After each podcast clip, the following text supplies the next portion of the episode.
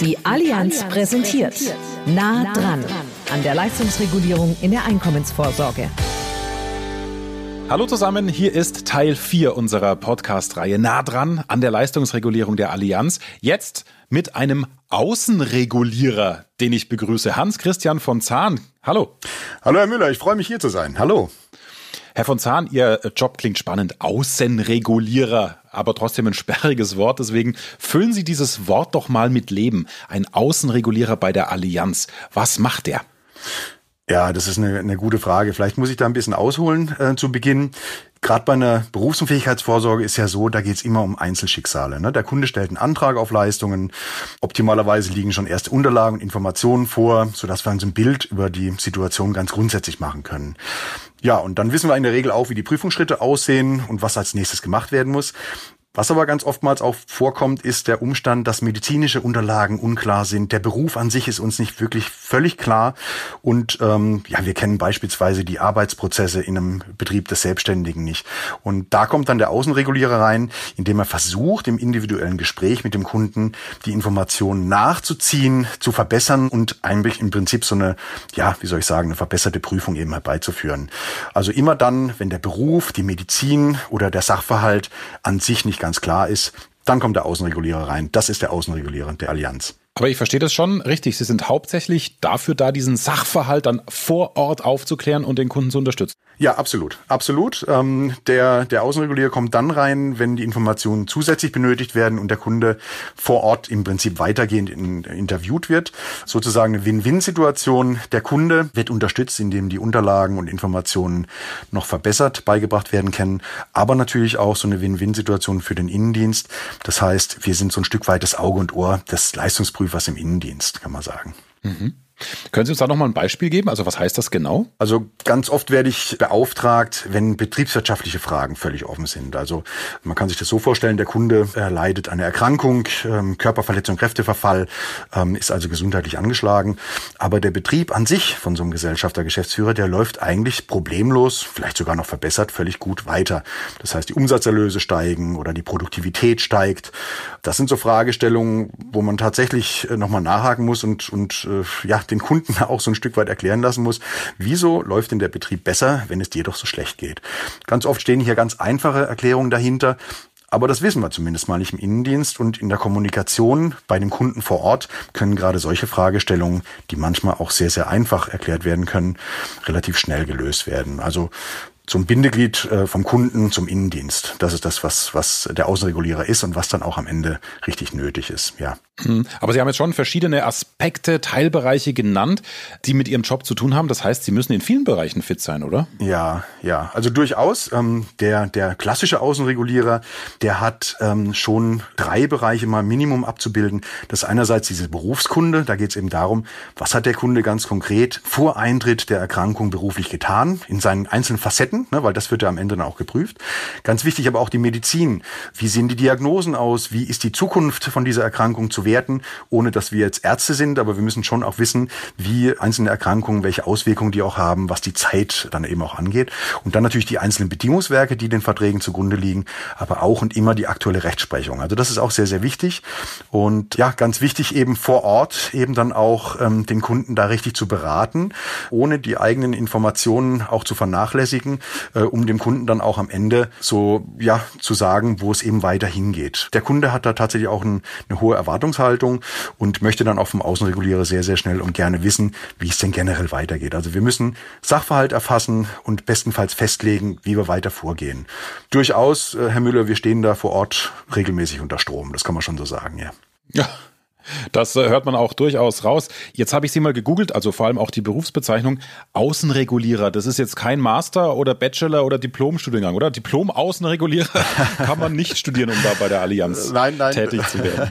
Tatsächlich, also so den, den, den klassischen Werdegang zum Außenregulierer, da gibt's ganz unterschiedliche Wege, aber den, den, die klassische Ausbildung an sich, den diplomierten äh, Außenregulierer, das, das findet man tatsächlich nicht. Es gibt einige Institutionen, die so ein Stück weit das Grundgerüst eben an die Hand geben, Aber das Wichtigste aus meiner persönlichen Sicht ist immer, und das ist das allererste, was, was oben anstehen muss, ist die Empathie ähm, dem Kunden gegenüber.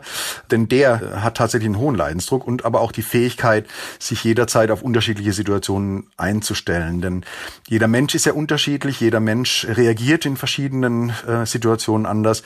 Kein Beruf gleich dem anderen. Und da ist eine unwahrscheinlich hohe Flexibilität gefordert für den Außenregulierer. Und ähm, dementsprechend verschiedene, verschiedene Grundlagen und Voraussetzungen, die da erforderlich sind, aber kein klassischer äh, diplomierter Werdegang. Mhm.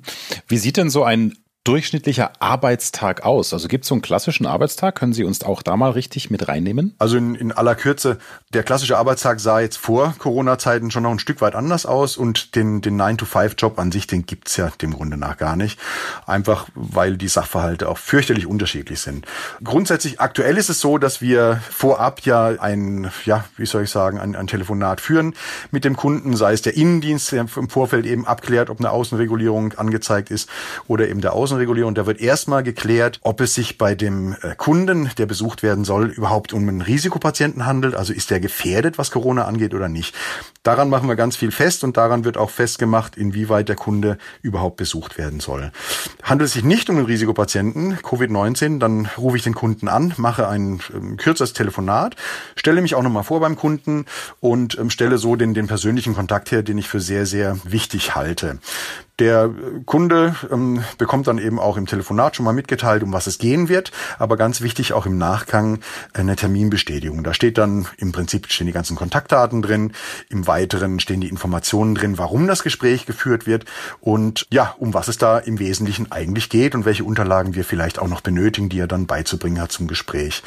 Also im Prinzip eine Vorbereitungsgrundlage auf das Gespräch. Und vor dem Termin an sich, vor dem Außenregulierungstermin, schaue ich mir natürlich die ganzen Unterlagen, die uns bereits vorliegen, an, recherchiere da auch nochmal, schaue mir die Befunde an, die uns vielleicht vorliegen und ähm, kläre für mich selber eben auch die Widersprüchlichkeiten, aufgrund derer eben die Außenregulierung dann durchgeführt werden muss. Ganz wichtig eben auch, dass der Kunde und der Vertrieb äh, unterrichtet sind. Was den Vertrieb angeht, äh, ist er natürlich auch immer mit an Bord, weil in der Regel eben da so eine sehr, sehr gewachsene Kundenverbindung auch da ist und der Vertrieb auch wissen muss oder der Makler, dass da jetzt ein Außenregulierer rauskommt. Mhm. Und das ist natürlich sehr, sehr wichtig für Sie, liebe Geschäftspartnerinnen und Geschäftspartner. Sie sind also immer mit im Boot. Und Herr von Zahn, wenn Sie dann draußen sind, wie läuft das denn dann ab, also der Vororttermin? Das ist so die klassische Betriebsbegehung dann. Also nicht nur bei Selbstständigen, sondern manchmal auch bei Angestellten. Man kommt zum Kunden, man schaut sich dann den Kunden an, man lässt sich nochmal äh, die Befindlichkeiten erläutern. Mhm. Manchmal auch äh, natürlich visuell erkennbar, wo und wie der Kunde beeinträchtigt ist. Und der, der große Vorteil ist, der Kunde kann mir vor Ort ganz genau zeigen, wo es klemmt äh, und wo es eben nicht mehr geht. Vor Ort kann geklärt werden, wie die Produktionsabläufe sind, was er aktuell tun kann, was er eben nicht mehr tun kann, wie er den Betrieb ausgestaltet hat, wo die Produktionsketten unterbrochen sind, je nachdem, welcher Kunde da vor einem steht und wer da einem äh, die Information zukommen lässt. Und ganz wichtig, das Gespräch dauert circa zwei Stunden, ist also nicht überlang, aber auch nicht unwahrscheinlich kurz, so dass man sich da genug Zeit nehmen kann. Und ja, am Ende reichen dann auch zwei Stunden, um sich mal ein erstmaliges Bild vom Kunden machen zu können. Ja, und dann geht's nach Hause. Man fährt dann wieder die Strecke nach Hause ins Homeoffice und fasst dann die Unterlagen nochmal zusammen. Die betriebswirtschaftlichen Unterlagen, die Gewinn- und Verlustrechnungen und alles, was da wichtig war zu diesem Vorgang mit den weiteren Bearbeitungsempfehlungen für den Innendienst. Jetzt schlüpfe ich mal kurz in die Rolle des Kunden und denke mir, ah, da kommt einer vom Versicherer, ja, wer weiß, ob der das Beste für mich will oder das Beste für seinen Arbeitgeber. Da würde ich als Kunde jetzt schon gerne wissen, Mensch, wenn er wieder weg ist, was empfiehlt der Kerl denn seinem Innendienst? Sprich, Herr von Zahn, weiß der Kunde das, was Sie dann da weiter sagen? Ja, Herr Müller, also wirklich eine Fragestellung, die, ja, ich würde mal sagen, bei jedem zweiten Gespräch dann schon eben auch ähm, auf den Tisch kommt. Mhm. Ähm, ich persönlich bin ganz transparent und offen dem Kunden gegenüber. Warum eigentlich nicht? Der Kunde hat äh, im Rahmen der Antragstellung auf Leistung vor Ort, im Betrieb, ähm, bei sich persönlich zu Hause alle Informationen preisgegeben, die wir brauchen in beruflicher, betrieblicher, persönlicher und vor allen Dingen auch medizinischer Hinsicht. Ähm, im Rahmen von emotionalen Gesprächen ähm, wirklich auf Augenhöhe, wo wir eben auch viel abverlangen, dann frage ich mal die die andere Frage: Warum sollte der Kunde eben nicht äh, erfahren, was ich empfehle? Also da sehe ich schon so, dass der Kunde wirklich die berechtigte Erwartungshaltung auch haben darf, zu wissen, wie jetzt der Sachstand bei uns eben ist, äh, wie es eben weitergeht und was ich als Außenregulierer dem Indiens empfehle. Nein, also durchaus, der Kunde hat da die berechtigte Erwartungshaltung und der komme ich dann auch nach. Das ist äh, für mich eine ganz klare Sache. Wenn es auch nur die Information ist, dass ich sage, beruflich, betrieblich ist für uns die Sachverhaltssituation klar, aber wir benötigen hier möglicherweise noch ein medizinisches Gutachten. Also auch sowas bekommt der Kunde äh, immer und jederzeit dann mitgeteilt von mir. Die Erwartungshaltung dafür haben, das ist für mich eine, eine klare Nummer. Super, also Sie haben da eine Menge Holz auch, äh, Termin vorbereiten, hinfahren, zwei Stunden vor Ort, zurückfahren, nacharbeiten, mit dem Innendienst kommunizieren. Äh, wie viele Kunden schaffen Sie denn da eigentlich pro Woche, Herr von Zahn? Ja, also tatsächlich werden da ganz viele Kilometer gerissen. Auch hier muss man wieder unterscheiden zwischen ähm, ja, Situation vor Corona und nach Corona. War ja jetzt äh, eine, eine sehr, sehr einschneidende Zeit und wir haben da ja sehr, sehr defensiv auch ähm, die, die Außenregulierung durchgeführt, sprich eine ganze Zeit lang eben gar nicht. Und langsam fangen wir wieder an, die Besuchsfrequenz eben zu steigern. Alles natürlich ähm, aktuell an entsprechenden Zahlen, ähm, RKI-Zahlen und so weiter. Ja, mhm. aktuell, wie gesagt, steigen wir das Ganze und versuchen wieder dahin zu kommen, wo wir vorher mal waren, unter Berücksichtigung aller Corona-Vorschriften, Hygienemaßnahmen. Ja, aktuell versuche ich jetzt wieder auf zwei bis drei Termine zu kommen. Das ist eine ganze Stange, tatsächlich einige Kilometer, die da zusammenkommen, aber das ist schon auch so mein Anspruch. Das heißt, Sie kennen in Ihrem Gebiet äh, jede Autobahnraststätte und wissen, wo es einen guten warmen Kaffee gibt, oder? jede zweite, würde ich sagen, sicherlich, ja, auf jeden Fall. ja. Worin sehen Sie denn Ihre Hauptaufgabe, Herr von Zahn? Ich tue mich da fast ein bisschen schwer, jetzt das zusammenzufassen, weil Sie ja so viele verschiedene Themen und Tätigkeiten eigentlich streifen in dem Job. Mhm. Ja, also ähm, tatsächlich gibt's ganz, ganz, ganz viele Hauptaufgaben, äh, die man da abzubilden hat. Man, man möchte auch messbar sein und ähm, ja, man möchte ja. ja auch dazu beitragen, dass das äh, alles seinen, seinen ordentlichen Verlauf nimmt. Hauptaufgabe ist für mich immer, immer und jeden Tag, dass der Kunde im Mittelpunkt steht. Ich bin Auge und Ohr des Innendienstes und ähm, die wesentlichen Informationen müssen eingeholt werden. Hauptaufgabe Beschleunigung des, des Prüfungsverfahrens, den Kunden zu unterstützen und tatsächlich eine bedingungsgemäße Entscheidung herbeizuführen. Das sind die Hauptaufgaben, gerade bei den komplizierten Fällen, ähm, muss man sagen, das sind tatsächlich Hauptaufgaben, ja.